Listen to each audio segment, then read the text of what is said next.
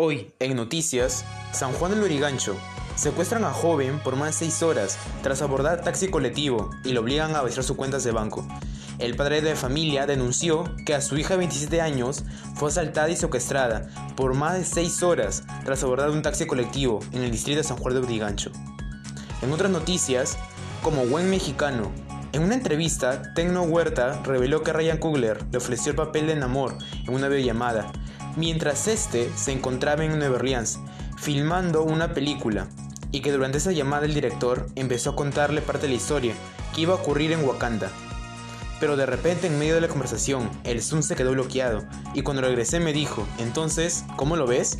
Le contesté todo bien, pero en realidad no sabía qué me estaba ofreciendo porque no lo había entendido, afirmó Tecno Huerta.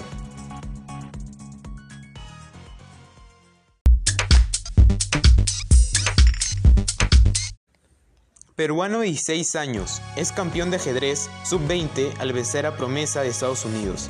Diego Flores Quillas, de 16 años, obtuvo la medalla de oro en el Campeonato Panamericano sub-20 de ajedrez en Colombia, tras vencer a jugadores de talla mundial, entre ellos el estadounidense Lou Maximilian, quien era el favorito al campeonato.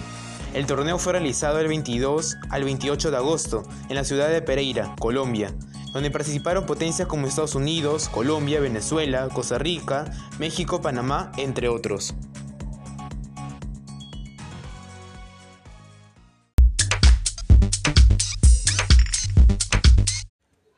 Cinco años de cárcel para anciano que tocó indebidamente a su nieta. Silvestre Olivos Chune, de 71 años de edad, fue condenado a 5 años de cárcel por tocar indebidamente a su nieta, que tenía 11 años, en el 2016 y se encuentra con orden de captura para que cumpla la pena.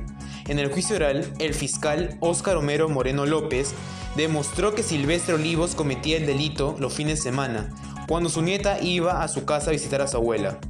En otras noticias, Jennifer Paredes cumplirá prisión preventiva en el penal anexo Mujeres Chorrillos.